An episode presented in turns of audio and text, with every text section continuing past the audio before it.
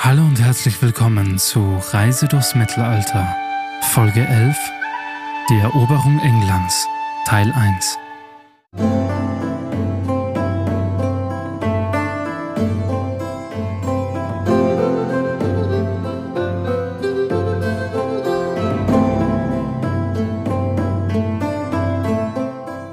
Hallo und herzlich willkommen zu einer neuen Folge Reise durchs Mittelalter. Mein Name ist Paul und ich werde euch heute nach England entführen. Doch bevor es losgeht, darf ich euch noch daran erinnern, gerne ein Follow dazulassen, den Podcast natürlich zu bewerten und natürlich auf Instagram zu folgen, denn dort gibt es nämlich jeden Tag spannende Fakten zum Mittelalter. Wie wir schon wissen, ertönt der Paukenschlag zum Auftakt der Wikinger-Ära in Europa im Jahre 793 mit dem Überfall auf das Kloster Lindisfarne in England. In den Anglo-Saxon Chronicles findet man hierzu folgende Passage im Peterborough-Manuskript. Hier gab es schreckliche Vorzeichen über dem Land Northumbria und sie versetzten die Menschen in Angst und Schrecken. Es waren gewaltige Blitze und feurige Drachen, die durch die Luft flogen. Doch was geschah nach diesem bedeutsamen Tag? Ich denke wohl kaum, dass die Nordmänner die Engländer einfach in Ruhe ließen. Oder etwa doch? Dies werden wir heute erklären. Eines gleich vorneweg ein paar hundert Jahre in England mit all den Ereignissen in eine Folge zu packen, wäre ungerecht. Daher wird es einen zweiten Teil von der Eroberung Englands geben. Des Weiteren werde ich natürlich darauf achten, die Stellung der Wikinger zu erklären. Dieses aber gerade bei ihren Raubzügen recht schwierig, da die meisten historischen Belege und Schriften auf anderen Seiten zu finden sind. Dadurch muss ich oft auf Berichte der Angelsachsen zurückgreifen, um eine möglichst genaue Darstellung bieten zu können. Also jetzt kommt mit mir auf eine englische Reise durchs Mittelalter.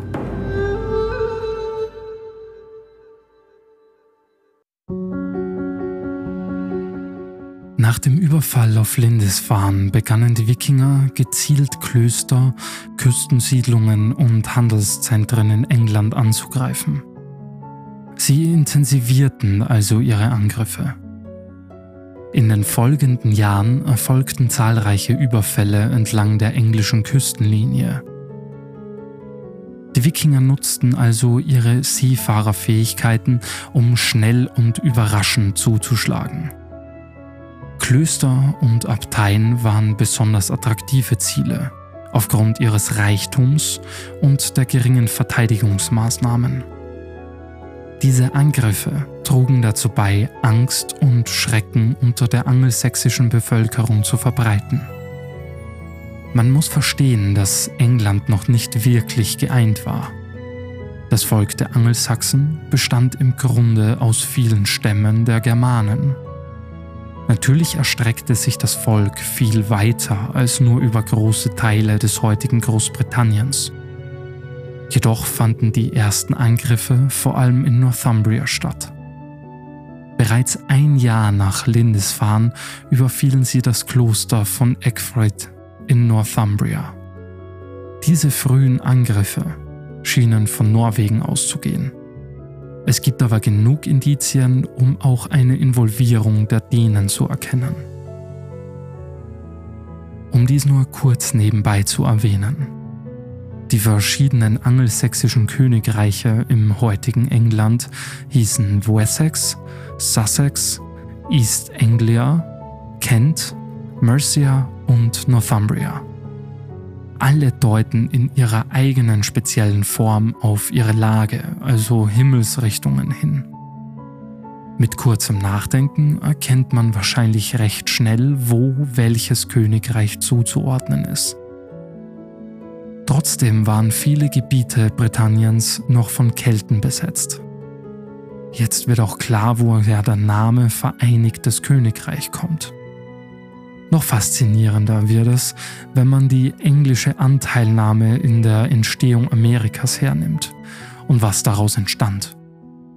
Zwar nicht ganz freiwillig, aber die Vereinigten Staaten von Amerika. Also im Grunde viele kleine Königreiche zusammen.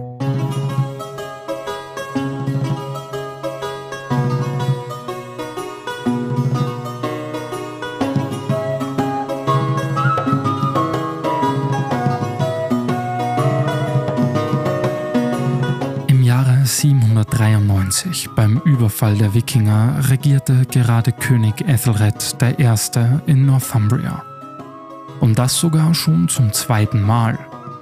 Seine erste Amtszeit, irgendwie eine komische Bezeichnung für einen König, endete 778, da er abgesetzt wurde. Warum ist allerdings unklar. Klar jedoch ist, dass er während der Regierungszeit seiner Nachfolger Elfwald I. und Osred II. im Exil lebte. Auch Osred wurde seines Amtes enthoben und in Mönchschaft genommen. So kam im Jahre 790 wieder Ethelred I.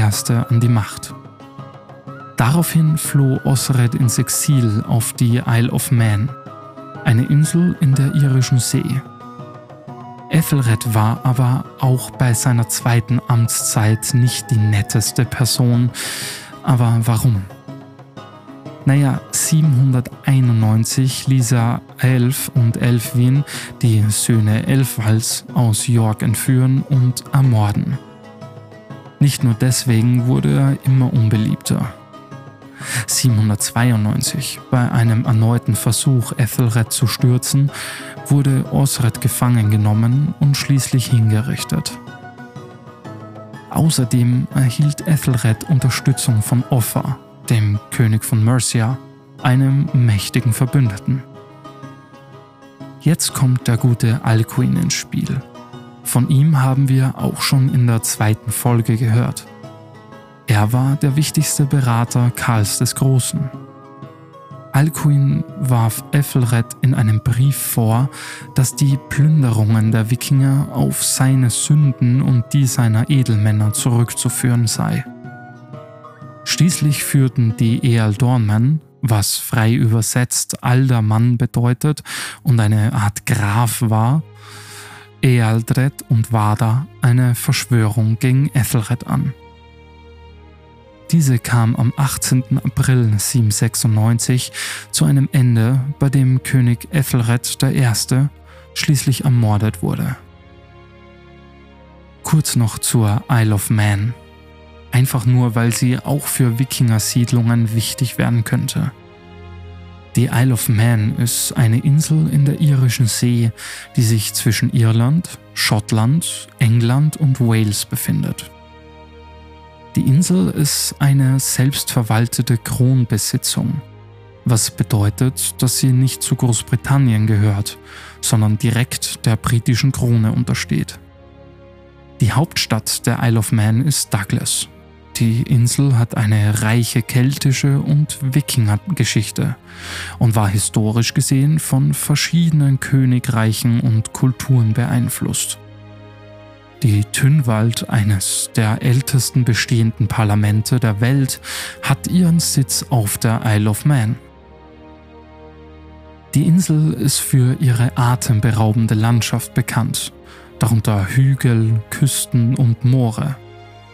Die Wirtschaft der Insel ist von der Finanzdienstleistungsbranche geprägt und die Isle of Man ist auch für ihr Motorradrennen, die Isle of Man TT, also Tourist Trophy, weltweit berühmt, bei dem es leider auch öfter zu tödlichen Unfällen kommt.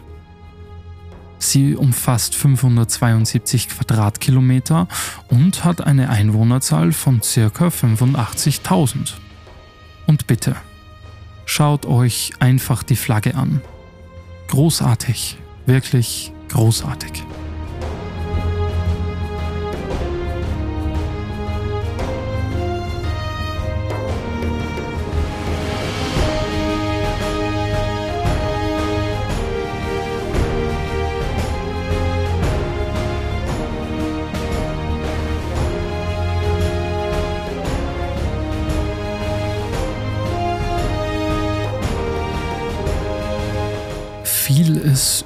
Frühen Überfälle der Wikinger nicht bekannt, da sie zu unregelmäßig kamen und nicht die Art von großen Schlachten darstellten, für die ganze Heere zusammengerufen werden. Dies sollte sich aber schon bald ändern. Beispielsweise wird von 350 Wikingerschiffen berichtet, die sich aufmachten und im Jahr 851 Canterbury und London zu stürmen. Dies zwang König Bertwulf und die Armee Mercias zur Flucht.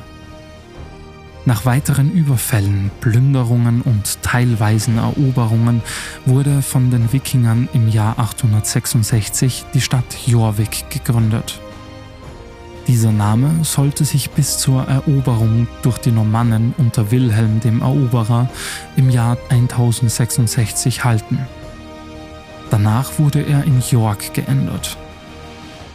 Die Stadt York befindet sich noch heute im Norden Englands und gehört ebenso zur traditionellen Grafschaft Yorkshire. Die Eroberung im Jahr 866 erfolgte durch das große heidnische Heer. Dieses Heer fand seine Ursprünge bei der Schlacht um Paris 845 und bestand aus vielen einzelnen Wikingerheeren. Mit der Gründung Jorviks ging ebenso die Eroberung von Northumbria einher. Man geht davon aus, dass zwar zu Anfang der Überfälle alle Skandinavier wieder nach Hause fuhren, jedoch auch, dass gerade nach erfolgreichen Eroberungen immer mehr in den besetzten Gebieten blieben. Weitere Erfolge ließen nicht lange auf sich warten. Bereits im Jahr 870 konnte East Anglia, also der damalige Osten Englands, der unter der Führung König Edmunds stand, erobert werden. Es gibt keine eindeutigen Überlieferungen. Einerseits wird behauptet, dass der König im Jahr 869 gegen die Dänen unter Uber und Ivar Ragnarsson in die Schlacht zog diese jedoch verlor. Wer aufgepasst hat, wird schon hier das Problem mit dieser Darstellung erkennen. Auch wenn Uber keinen Beinamen trägt, ist der seines Bruders wohl durchaus bekannt. Ivar Ragnarsson oder auch bekannt als Ivar der Knochenlose. Beide waren angeblich Söhne des Ragnar Lodbrok, der ja alleine schon durch die Serie Vikings große Bekanntheit erlangt hat, dessen Existenz aber leider durchaus umstritten ist. Eine weitere Version behauptet, dass König Edmund einen Märtyrertod gestorben ist. Denen zwangen ihn seinen Glauben abzulegen, was dieser verweigerte. Daraufhin wurde er gefoltert und schließlich enthauptet.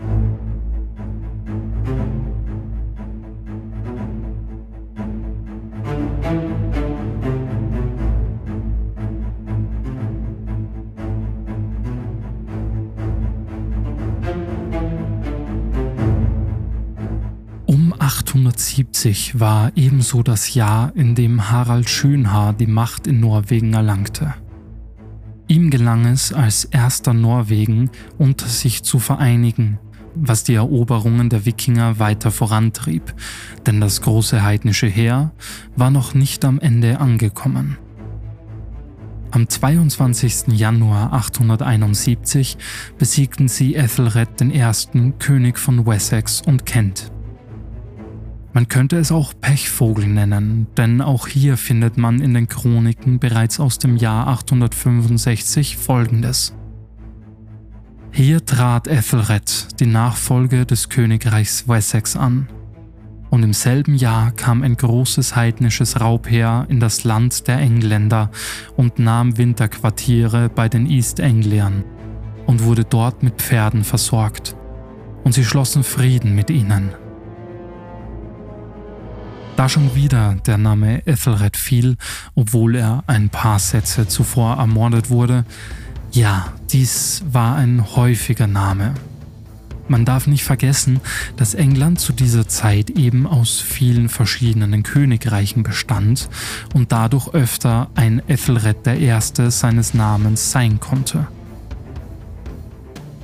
Ein Jahr später, im Jahr 871, bekam das große heidnische Heer Verstärkung vom großen Sommerheer aus Skandinavien, mit dem weitere Eroberungen in Mercia stattfanden. Im Jahr 1979 konnte ein erster kleiner Rückschlag der Armee festgestellt werden. Nachdem mindestens 250 Menschen in einem Massengrab bei Repton gefunden wurden. Dieses Grab lässt sich auf den Winter 873-74 datieren und scheint die Folge einer Epidemie zu sein, die in der Armee um sich schlug. Trotzdem brachte die Zusammenschließung mit dem großen Sommerheer 874 einen weiteren großen Sieg ein. Die Eroberung von Mercia unter König Burgred. Im Gegensatz zu König Edmund konnten sie Burgred nicht in die Finger kriegen, da dieser noch im selben Jahr nach Rom floh, wo er 880 auch starb. Zwei Jahre später, also 876, konnten die Wikinger Alfred den Großen von Wessex nahe der walisischen Grenze besiegen.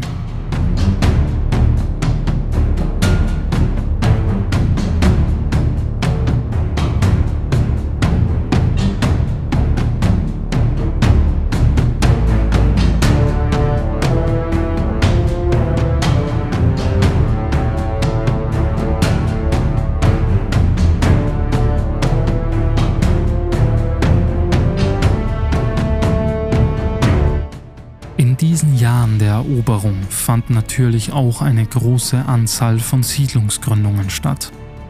Diese Siedlungen nannte man auch Danelagen. Entgegen der offensichtlichen Vermutung heißt dies übersetzt aber nicht dänisches Lager, sondern dänisches Recht. Das heißt, dass hier die eigenen Gesetze und Vorstellungen durchgesetzt wurden. Das Rechtssystem in den Dannelagen basierte nun mal auf dem altnordischen Recht. Den Wikingern gefiel es hier. Der Boden war fruchtbarer, Regen gab es genug, die klimatischen Bedingungen waren nicht so rau. Was will man denn mehr? Diese Siedlungen dienten nicht nur als strategische Stützpunkte für weitere Eroberungen, sondern auch als Zentren für den Handel. Die Wikinger hatten ein ausgeprägtes Handelsnetzwerk, dass es ihnen ermöglichte, Waren wie Pelze, Metallwaren und Sklaven zwischen Skandinavien und England zu transportieren. Neben dem Handel hinterließen die Wikinger auch ihre kulturelle Prägung in den Siedlungen. Dies manifestierte sich in Architektur, Kunsthandwerk, Sitten und Gebräuchen. Die Wikinger integrierten sich teilweise in die lokale Bevölkerung heirateten Einheimische und schufen so eine kulturelle Synthese, die bis heute in einigen Aspekten der englischen Kultur spürbar ist. Trotz ihrer scheinbaren Integration blieben die Wikinger-Siedlungen in England nicht frei von Spannungen. Konflikte zwischen den einheimischen Angelsachsen und den einwandernden Wikingern waren an der Tagesordnung. Das führte zu einer komplexen sozialen Dynamik, in der beide Gruppen versuchten, ihre Identität und Macht zu wahren. Einige Wikinger assimilierten sich vollständig in die angelsächsische Gesellschaft, während andere ihren skandinavischen Wurzeln festhielten. Diese Spannungen blieben über Jahrhunderte hinweg bestehen. Insgesamt lässt sich feststellen, dass die Wikinger-Siedlungen in England eine komplexe Mischung aus Eroberung, Handel, Integration und Konflikt waren. Die Wikinger brachten nicht nur Veränderungen in der politischen Landschaft Englands mit sich, sondern prägten auch die kulturelle Entwicklung des Landes.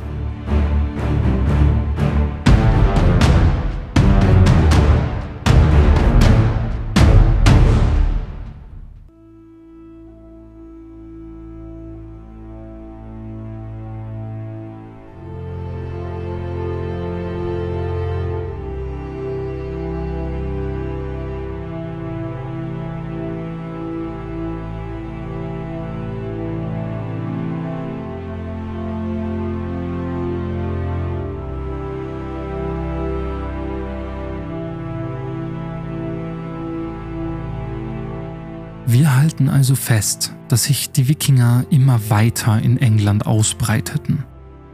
Dies ging meistens mit der Ermordung eines Königs einher. Nun schreiben wir das Jahr 878. Alfred dem Großen von Wessex gelang das scheinbar Unmögliche. Nachdem Guthrum erneut versuchte, Wessex anzugreifen, konnte Alfred nach mehreren Wochen des Verstecks zum Angriff übergehen. Ihm gelang es bei Eddington, die Dänen zurückzuschlagen und einen Sieg davonzutragen. Die Wikinger über zwei Wochen zu belagern und schließlich eine Kapitulation herbeizuführen. Sein geschlagener Rivale König Guthrum ließ sich danach taufen und Frieden wurde zwischen den Wikingern von East Anglia und dem Königreich Wessex geschlossen. Guthrum der Ältere wurde, um mit weiteren Namensähnlichkeiten für Verwirrung zu sorgen, auf den Namen Ethelstan getauft. Bis heute ist nicht klar, wie es Guthrum gelang, die dänischen Stämme unter sich zu vereinigen, jedoch herrschte er zu dieser Zeit schon über Teile von Mercia und Northumbria. Bereits nach der Schlacht von 876 gegen Wessex, bei der Guthrum einen Sieg gegen Alfred davongetragen hat, wurde für kurze Zeit Frieden geschlossen. Dieser wurde aber nur ein Jahr später, also 877, von Guthrum wieder gebrochen. Ich darf abermals aus den angelsächsischen Chroniken zitieren, da sie einen authentischeren Blick in die Geschehnisse zu jener Zeit liefern. Dieser Eintrag ist aus dem Jahr 878 über die Schlacht von Eddington. Der Einfachheit zuliebe werde ich Raiding Army, als die die Wikinger bezeichnet wurden, nicht übersetzen. Also über König Alfred. Und einen Tag später ging er von diesen Lagern nach Islandwood und einen Tag später nach Eddington. Und dort kämpfte er gegen die ganze Raiding Army und schlug sie in die Flucht und ritt ihr nach bis zur Festung und blieb dort 14 Tage. Und dann gewährte ihm die Raiding Army erstklassige Geiseln und große Eide, dass sie sein Königreich verlassen würden und versprachen ihm auch, dass ihr König die Taufe empfangen würde, und sie erfüllten es so.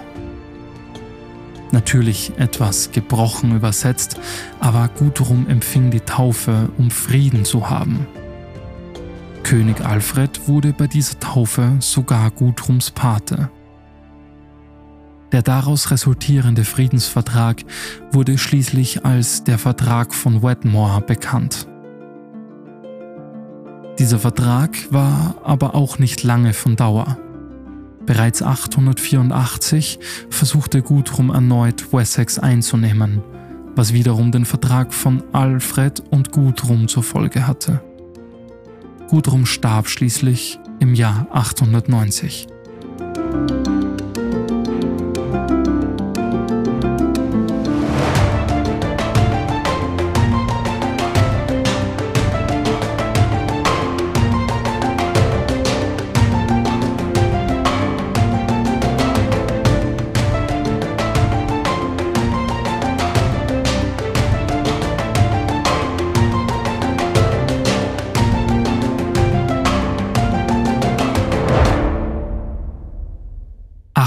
892 kehrte das große Heer, welches zu diesem Zeitpunkt aus 250 Schiffen bestand, über den Kanal zurück und ließ sich in Appledore in Kent nieder. Kurz danach ein weiteres aus 80 Schiffen bestehendes Heer in Milton, ebenfalls in Kent. Schließlich trennte sich die Armee 896. Der eine Teil ging nach East Anglia, der andere nach Northumbria. 899 starb König Alfred der Große von Wessex und sein Sohn Eduard der Ältere wurde am 8. Juni 900 zum König gekrönt. Er versuchte schon sehr früh seine Macht über die von Dänen übernommenen Gebiete zu stärken. 909 führte er Überfälle gegen das dänische Northumbria an, indem er mehrere Wochen lang plünderte, bis die Dänen einem Friedensabkommen zustimmten.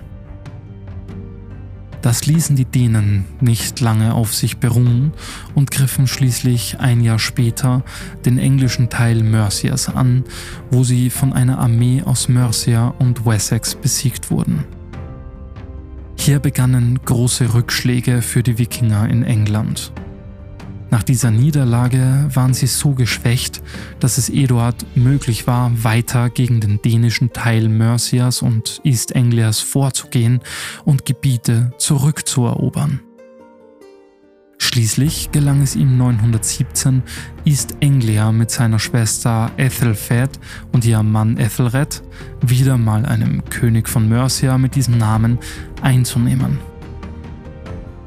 Während seiner Herrschaft gelang es ihm, weitere Teile Englands zurückzuerobern und seine Macht auszuweiten, sodass er später von Historikern als König der Angelsachsen betitelt wird.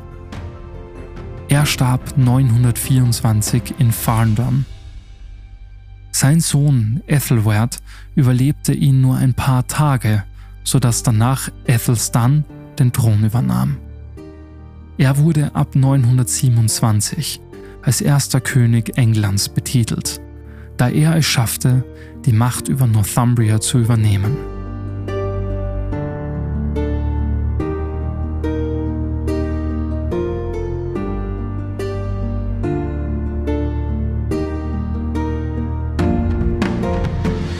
Nächsten Jahrzehnten kam es zu immer weiteren Machtwechseln in England. Harald Schönhaar starb im Jahr 933 und sein Sohn Erik Blutaxt kam für zwei Jahre an die Macht. Denn er wurde schon 935 aufgrund von Streitigkeiten mit seinen Brüdern wieder abgesetzt. Wohin er danach ging, ist allerdings nicht klar. Wahrscheinlich ging er jedoch nach England, da er spätere Erwähnung dort findet und als letzter Wikingerkönig von Jorvik gilt. Sein Leben endete in der Schlacht bei Stainmore im Jahr 954, wo die Angelsachsen das Königreich Jorvik angriffen und siegreich daraus hervorgingen. Was danach geschah und wer es wirklich schaffte, als erster Wikingerkönig von England genannt zu werden, erfahren wir in der nächsten Folge von Reise durchs Mittelalter.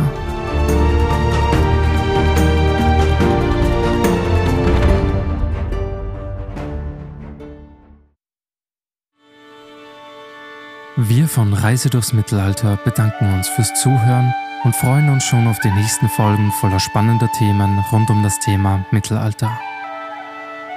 Wenn euch diese Folge gefallen hat, lasst es uns gerne wissen.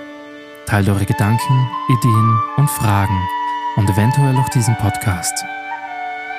Folgt uns gerne hier oder auf Instagram unter Reise durchs Mittelalter. Bis zum nächsten Mal und eine angenehme Reise zurück in das 21. Jahrhundert.